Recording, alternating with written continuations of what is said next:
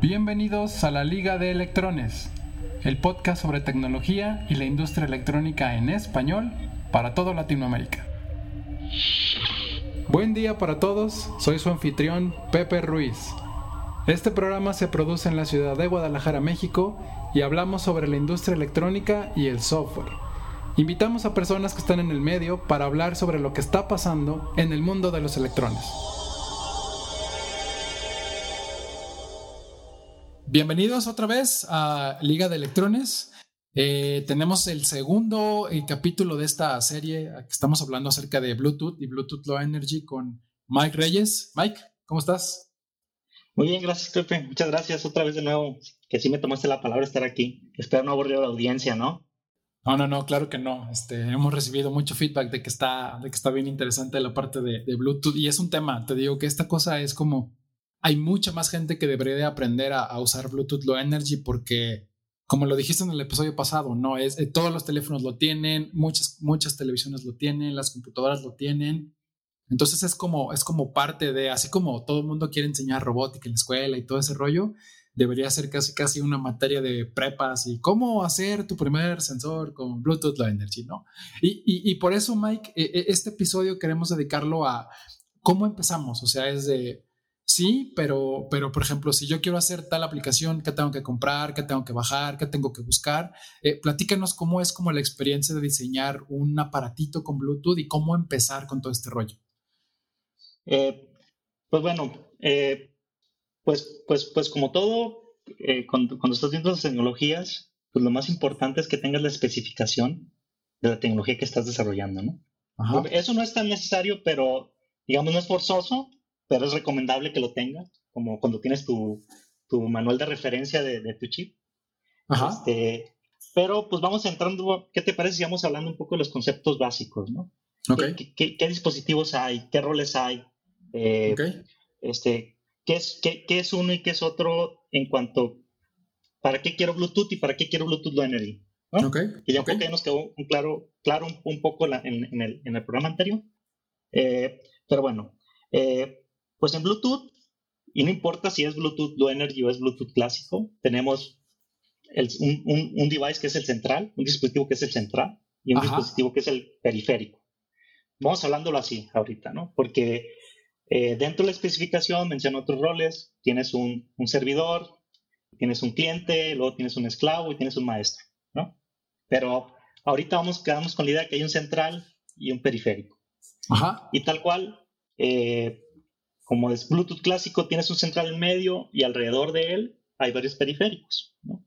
¿Cómo podemos verlo? Pues como tú dijiste en el capítulo anterior, la computadora, ¿no? Tienes la computadora, tu PC es el dispositivo central que se conecta a diferentes periféricos, como es el mouse, el teclado, los headsets.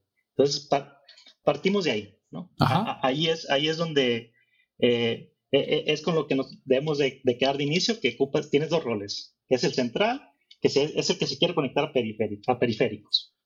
Este, y pues el periférico en su caso es el dispositivo que tiene una base de datos que tiene información que él quiere pasarse al central.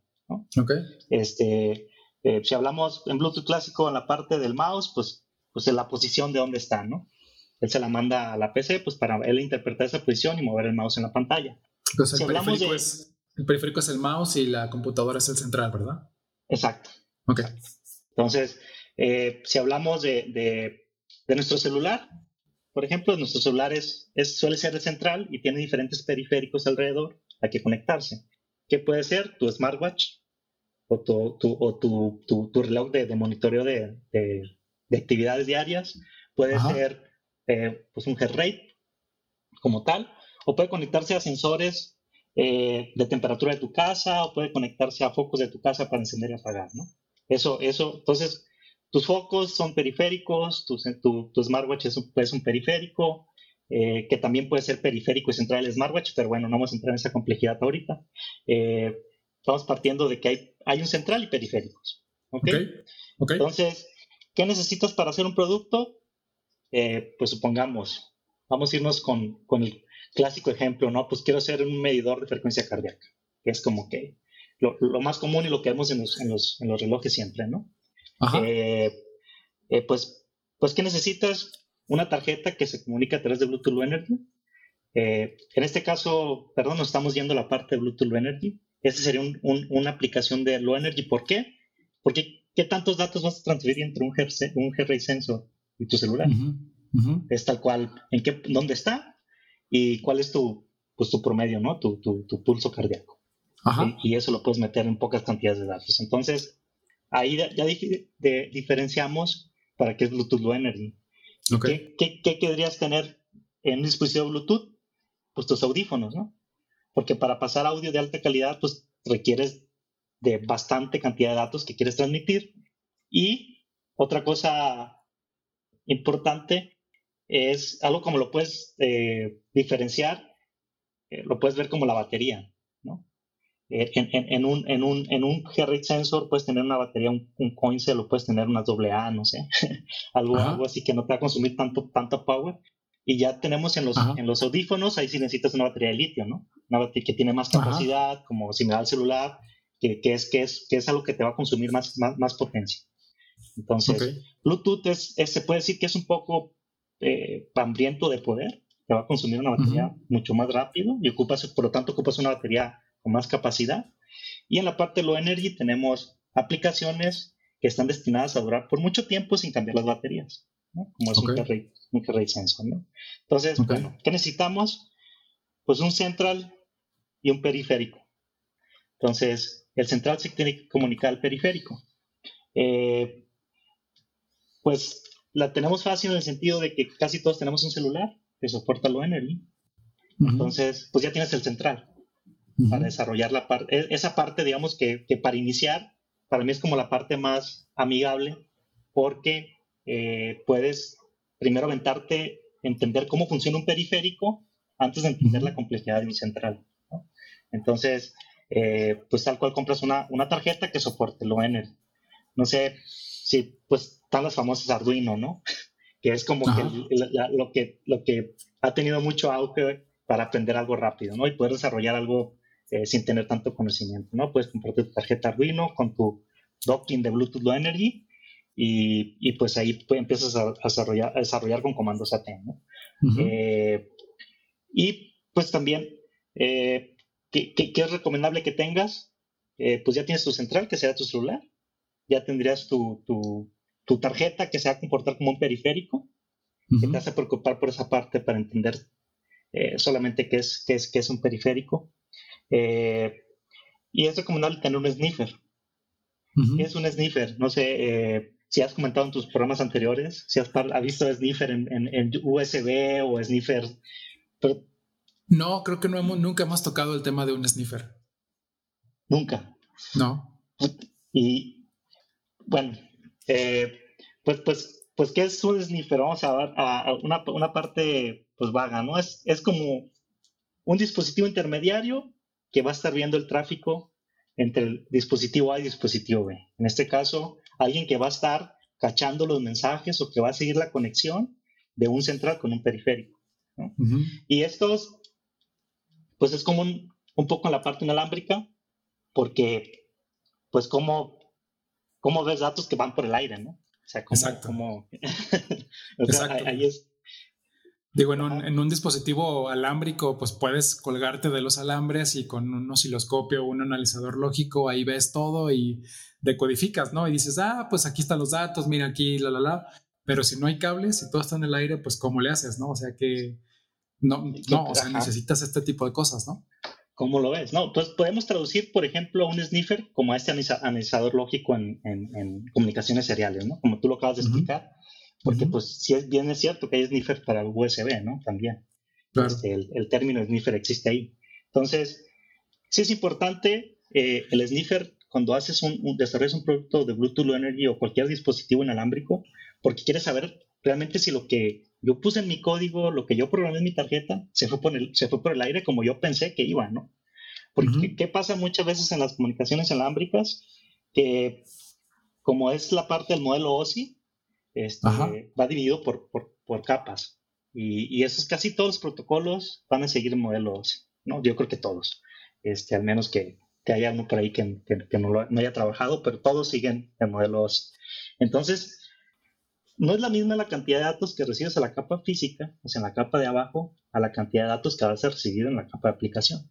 Ajá. ¿Estamos de acuerdo? Este, generalmente, eh, por ejemplo, en, Bluetooth o Bluetooth Low Energy, eh, puedes recibir hasta 257 bytes en la parte física, pero después de que haces todo el filtrado por las diferentes capas de red eh, de seguridad, pues se hace un poco pequeño y en la capa de aplicación de 257 te van a quedar 240 y tantos. ¿no? Este, no tengo el número exacto, pero pierdes ahí ciertos bytes ¿no? entre capas. Claro. Entonces, para saber qué se envía de punto A a punto B, pues es necesario tener un sniffer. Y la verdad es que cuando yo, inicié eh, en esto, eh, al inicio, pues me tocó mucho leer el libro, ¿no? Leer la especificación, pues qué es Bluetooth, de qué tiene estos dos dispositivos.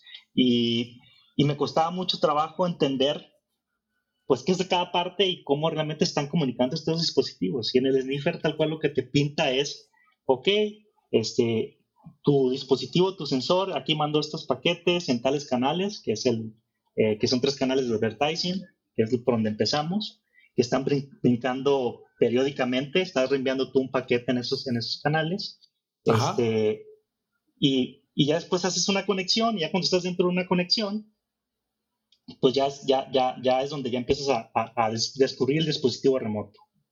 Este, dando un ejemplo rápido, hablamos del head rate con tu celular, ¿no? Eh, ¿Cómo inicia la comunicación entre estos dos dispositivos? Tienes tu medidor de pulso cardíaco que lo enciendes, al momento que lo enciendes, este empieza a, a transmitir paquetes en, en, en, diferentes frecuencias que se le conocen como advertisement. Entonces, eh, hay tres canales de advertisement, como lo comentábamos anteriormente, que están entre medio de Wi-Fi. Entonces, esos paquetes están enviando siempre ahí, en esos tres canales, están brincando. Eh, y siempre es muy seguro que lo vayas a ver, aunque haya mucho eh, interferencia de Wi-Fi, porque está justo entre medio, entre la unión de los paquetes, y lo vas a ver fácilmente. Entonces, Entonces, tú conectas, tú conectas tu sniffer y pones tu dispositivo, le bajas, no sé, el código de ejemplo, ¿no? y ya está como tal casi casi haciendo advertising y tú ya empezarías a ver como, no sé, el sniffer a lo mejor te vende datos por serial, ¿no? Algo así, entonces empiezas a ver de que hay un dispositivo que está haciendo advertising, ¿no? Exacto, exacto, exacto. Ok. Este, Que, generalmente el sniffer viene acompañado de, de una, de, un, de un programa en tu PC. ¿no? Entonces ocupas bajar, como es Wireshark, creo que es, es, es un es una GUI o es un programa que ya está adoptado pues público, no solo sirve para snifear Bluetooth, sino también para snifear Wi-Fi. Este, y también hasta Zigbee o Thread. Entonces, vas a necesitar tu USB, tu, tu USB, perdón, tu sniffer, que vas a conectar a tu compu, que va a cachar los paquetes en el aire, lo va a mandar de manera serial a la computadora, que va a tener un programa que vas a instalar para la PC donde te va a estar desplegando eh, estos datos que él cacha en el aire, ¿no? Ok, y, por ejemplo, aquí ya entramos en el juego de, esos datos están encriptados, no están encriptados o cómo está el rollo, digo, porque si no, pues cualquiera podría escuchar todo ese rollo, ¿no? Supongo. Ah, ajá, ajá, Muy, muy, muy, muy importante ese, ese, tema que tocas, porque eh, algo que, que, que, pasó mucho en 4.0 fue eso, ¿no? Que cualquiera eh, que se conectara a un dispositivo, digamos, cualquier dispositivo que estuviera escuchando una conexión, al inicio una conexión de, Bluetooth Low Energy, pues podías hackearlo. ¿Por qué? Porque la parte, eh, generalmente siempre cuando anuncias el dispositivo, siempre va, no está encriptado. Porque eh, tal cual lo que pasa es que, pues tú quieres encontrar ese sensor para comunicarte, ¿no? ¿Cómo vas a ver tu celular si nunca vio ese sensor en su vida? ¿Cómo vas a ver cómo conectarse a él, ¿no? Entonces esos canales de advertisement este, no, están encriptados. Okay. De, inicio no están, no están encriptados, ¿no? Hay aplicaciones como las de Beacon o tú puedes hacer una, aplicación custom donde tal vez tú puedas encriptar esos datos para asegurarte que tu producto pueda desencriptar esos datos de, con una llave que puedas eh, compartir previamente en tu manufactura, no sé, este, y entender esos datos, ¿no? Como tal. Okay. Sí puedes encriptar esos, pero generalmente de inicio en la parte de como Bluetooth lo define, es que va a estar ahí público el dispositivo la primera vez que te vas a conectar. Siempre va a estar conectando esos datos sin encripción. Una vez que te conecte, que, que, que, identificas y dices tú, ah, me quiero conectar con ese dispositivo, lo que pasa la primera vez es que eh, tú configuras tu, tu, periférico para agregarle seguridad. ¿Qué quiere decir esto? Que la primera vez que yo me conecte y ese, y ese dispositivo remoto quiera saber quién soy y qué, y qué datos tengo, tiene que cumplir un nivel de seguridad que lo define eh, Bluetooth como tal. Entonces, ahí es donde ya entra la parte crítica de seguridad. Este, tienes una llave eh, eh, que, puedes compartir. ¿Cómo, ¿Cómo, lo vemos esto en aplicaciones más, más, más rudimentarias? Cuando te conectas a, tu headset o tu, o tu celular al, al, carro. Es que pones descubrir, conectarme con un dispositivo, este, una vez que, que, te dice, ah, busca por fulanito de tal, un nombre tal cual, eso lo mandas todavía en paquetes de advertisement. Pero una vez que tú le das clic o, o, o, que ya pues tocas en tu touchscreen en, en, el carro que te quieres conectar a ese dispositivo, te pone un, un, pin, ¿no? Realmente dices, ah, este es el celular con el que me quiero conectar. No, pues que si tiene este numerito, sí, ah, aceptar. Tal cual es esa negociación de seguridad en la que tú te quieres asegurar que ese es el dispositivo a lo que te quieres conectar. Ok. Entonces, una vez que te conectas esa primera vez, si te fijas, no lo hace siempre, ¿no? No. Entonces, ya, lo que pasa en ese momento es que una vez que le das a aceptar, los dos dispositivos internamente dicen, ah, ok, este, con este dispositivo quiero tener una relación pues a largo tiempo. Entonces guardan eh, esa llave, eh, digamos que es un numerito que te ayuda a generar eh, encriptar el canal la primera vez y ya después comparten unas llaves a largo plazo, que esas llaves a largo plazo se le conocen como, eh, bueno, lo podemos ver como connection keys, este, que las guardas en tu memoria flash. Eh, para, para, la próxima vez que te quieras conectar con ese dispositivo, dices tú, ah, este dispositivo yo lo conozco. Entonces, desde el momento que te conectas, encriptas el canal con esa llave que ya los dos previamente compartieron y ya saben. Entonces, si alguien externo quiere llegar a robar esos datos, lo que pasa es que, ya no le va a entender, porque en el momento que está la conexión, aplican la llave de inscripción de la conexión y ya sus datos están encriptados. Entonces, eh, eh, un dispositivo externo que quiere llegar a robarte esos datos, pues no lo puede hacer. Pero eh, ¿Por qué mencionar lo del 2010, lo de 4.0 y por qué fue un, cambio?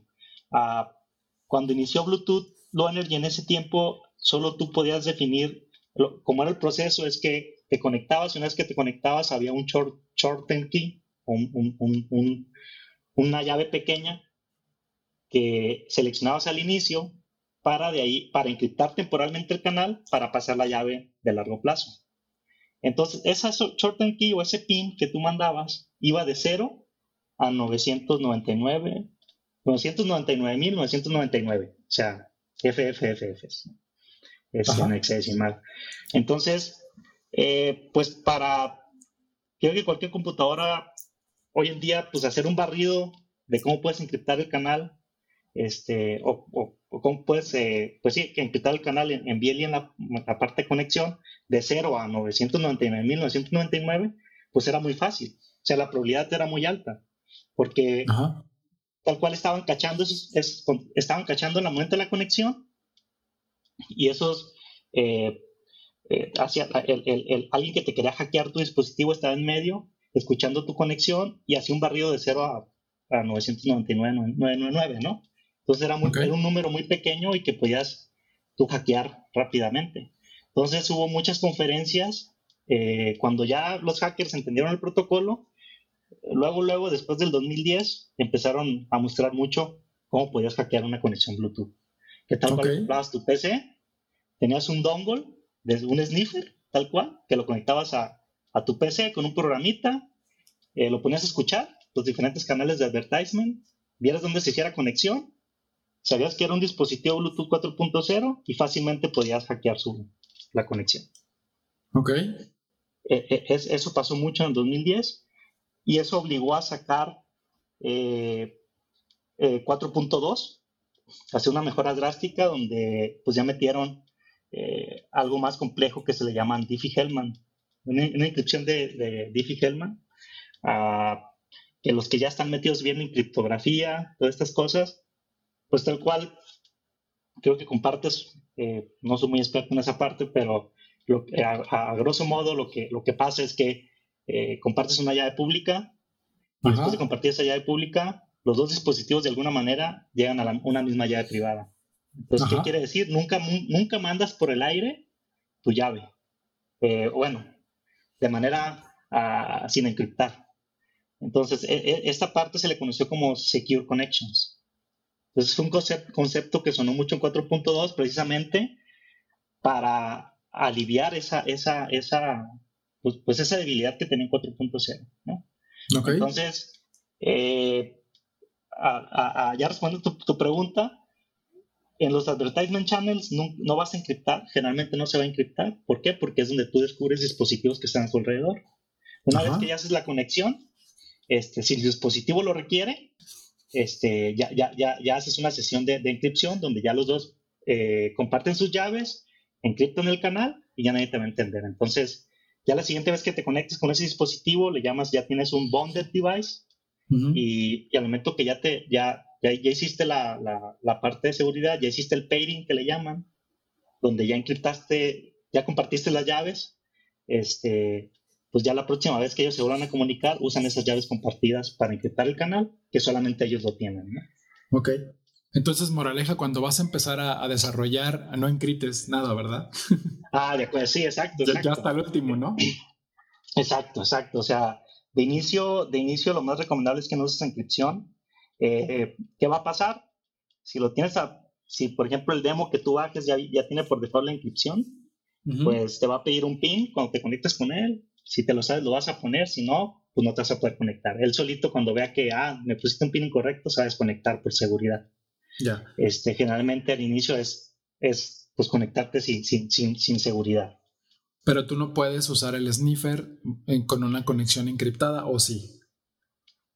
Ah, eh, como tú eres el desarrollador y conoces las llaves que van a se van a transmitir, okay. tú puedes ponerle al sniffer, ah, esta llave voy a utilizar para encriptar mi comunicación con ese dispositivo. Okay. La puedes cargar previamente a tu programa y ya puedes snifear. Pero ¿qué pasa si no tienes esa llave?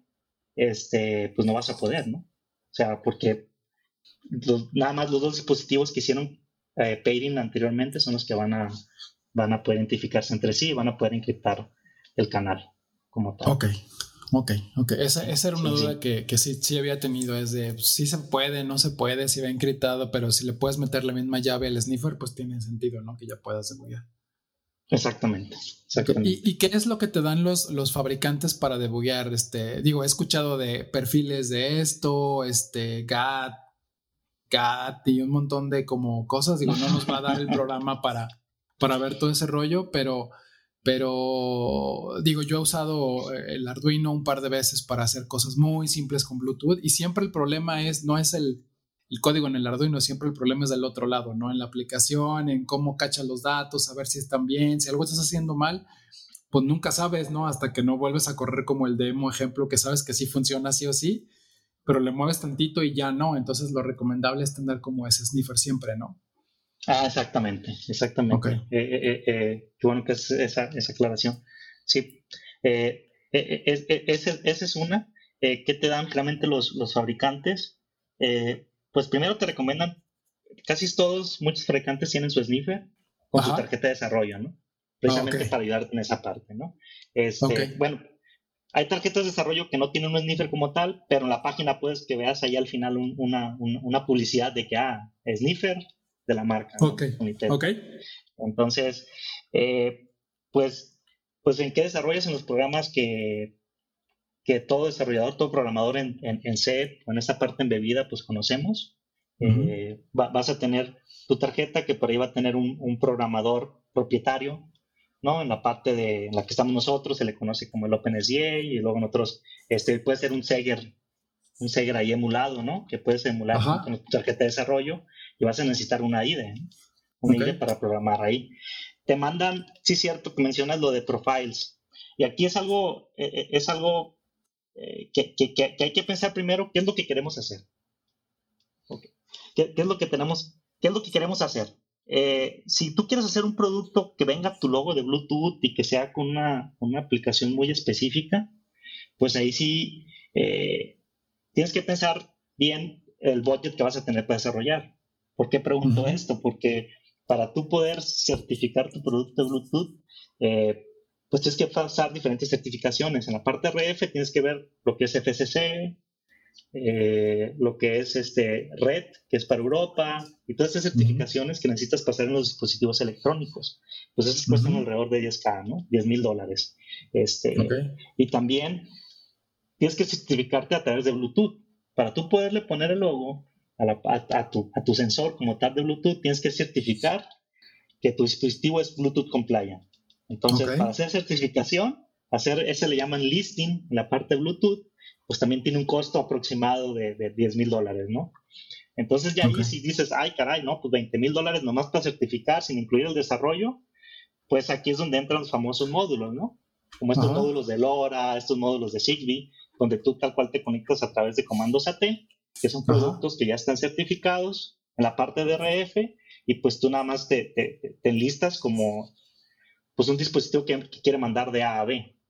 Este, Porque eh, ahí, perdón, me brinqué un poquito en la parte de los perfiles. ¿Por qué te mandan todos estos perfiles? Porque los, los, cuando tú bajas el paquete de software vienen muchos perfiles que tal cual es como te dicta Bluetooth que deben de funcionar esos perfiles. Lo que es un blood pressure, lo que es un heart rate sensor, lo que es este, vaya, temperature sensor, ¿no? Todos los, los perfiles que ya están adoptados te los dan como ejemplo, ¿no? Porque si tú quieres hacer un producto específicamente de eso, te dan el perfil de cómo se quieren comportar. Entonces, pues de ahí tal cual, si quieres emular un, blood pressure, tal cual lo que haces, bajas el programa de blood pressure y generalmente lo que te recomendaría yo es que busques un blood pressure en tu celular que ya va a seguir las especificaciones de Bluetooth y te vas a poder comunicar con ese sensor, ¿no? Bajas el programa. Ah, ese es buen tip. Entonces es como si, si, si, tú, o sea, si un programa normalmente carga ya como un perfil, entonces a lo mejor sí lo puedes usar, ¿verdad? O sea, no importa de quién sea, siempre y cuando sea como estándar, va a recibir los datos. Exacto, y casi todos los, los, los, fabricantes que dan estas tarjetas tipo Arduino ya vienen con su programa de celular que soporta todos esos perfiles que te dan en el paquete.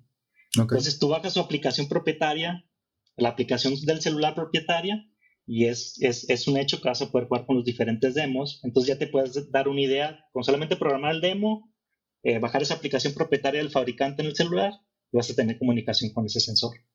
Y pues si tienes un sniffer, vas a ver cómo vas a poder seguir la conexión. O sea, vas a ver, ah, mira, aquí está haciendo advertising, aquí está haciendo, aquí está la conexión, aquí está una parte que se llama Discovery Process, que el Discovery Process tal cual es ver qué servicios ofrece ese dispositivo periférico, este, y empiezas ya a ver qué seguridad necesita. Ah, mira, aquí me pidió la seguridad cliente de tal. Entonces, este, ¿la tengo o no la tengo? Ah, parece que sí la tengo. O ya si de repente no empiezas a ver paquetes ahí, es que ya se encriptaron. Entonces, ya ahí es donde te das cuenta si soporta seguridad o no. Porque tu sniffer, si no le pones ahí el pin eh, previamente en el, en el, programa con el que estás snifeando, no vas a poder ver los paquetes. Solamente vas a empezar a ver basura. Porque ya los dispositivos encriptan, este, aplican la llave de encripción y ya se empiezan a comunicar a, través de ahí. Y entonces es algo muy, muy, muy, muy eh, handshaking, porque una vez que se conectan, pues vas a ver en tu celular cómo es pues, los datos que se están enviando el sensor como tal. Ok, ok. Eh, Mike, por, por, por este episodio se nos acabó el tiempo. Digo, definitivamente necesitamos más sesiones contigo. Eso es un hecho. Apenas vamos empezando con la parte de Bluetooth, ¿no? Yo creo. Eh, ¿cómo, ¿Cómo es que la gente puede, puede contactarte? Digo, ¿tienes algún Twitter o algo así por el estilo en el que la gente pueda como que ponerse en contacto contigo de, oye, Mike, esto, este, para cositas así como de Bluetooth o algo así? Ah, claro, sí tengo mi Twitter, nada más que no me lo sé. Pero no, se preocupen, va, a estar, va a estar anotado en las, en las, en la descripción de todo el, de todo el show. Entonces, no, no se preocupen para que puedan contactar ahí a Mike, este, para alguna duda o alguna cosa ahí que tengan, este, o, nada más ver qué anda haciendo. De repente ahí veo que pone ah, estoy trabajando en esto, o ya anda de vacaciones en quién sabe dónde también. Este, eso, eso está padre. Mike, este, pues muchas gracias por, por, por, este, por estos dos programas. Vamos a hacer más, definitivamente. Este, y digo, la, la, idea es que la gente pues empiece como a meterse en este rollo de, de Bluetooth, ¿no? Bluetooth y Bluetooth Low End. Claro, claro, claro, con gusto. Sí, pues es que me emociono de repente. Cosas que, cosas que hay y quiero pensar cómo explicarlo, cómo aterrizarlo. Este, pero espero, espero haber aprendido. Si no, pues pues sí, mi, mi, Twitter tal cual es ReyesJR88 o Miguel Reyes, me pueden encontrar como el nombre público. Eh, ahí, me, pueden encontrar y cualquier duda, pues con gusto, con gusto lo, lo atendemos y lo vemos, ¿no? Y, vamos a, seguir haciendo más, más programas, así es que estén muy pendientes de, de, Liga de Electrones para que, digo, la, la, idea es a lo mejor hasta meternos ya un poquito más en protocolo y explicar como ciertas cosas, tips and tricks, ¿no? Que, que de repente se necesitan para la parte de Bluetooth. ¿Va? Sí, sí, y, y, bueno, mencionar, pues para si les genera interés, ahorita hablamos de un G-Ray sensor, ¿no? Pero lo que sigue, se está escuchando mucho de Bluetooth audio y algo que es el boom, eh, que creo que ya es bastante conocido, es acceder a tu carro, ¿no? O sea, ya tu celular va a ser la llave de tu carro. Entonces la tendencia de la industria va a que vas a sustituir tu, tu, llave por tu celular. Y todo esto es por, la, por, la, por, la, por lo potencial que le hemos a Bluetooth Low Entonces, eh, eh, esperemos un parte de lo que podamos ver y algo pues muy famoso para esto, ¿no? Que es la parte de localization. Ok. Ya, ya nos platicarás más al respecto en un futuros programas, espero. Sí, sí, claro que sí, con gusto, Pepe. Va que va. Mike, un placer. Muchísimas gracias por todo y cuídate mucho. Sí, Pepe. Saludos a todos. Cuídense. Liga de Electrones es producido por Siete Segmentos y Rancho Audio en la ciudad de Guadalajara, México. No olviden de visitar y suscribirse a nuestra página de internet ligadeelectrones.com. También síganos en nuestras redes sociales Liga de Electrones en Facebook, Twitter e Instagram. Manden sus comentarios, preguntas y sugerencias de las personas que les gustaría escuchar en el programa a ligadeelectrones.gmail.com. Muchas gracias por escucharnos y hasta la próxima.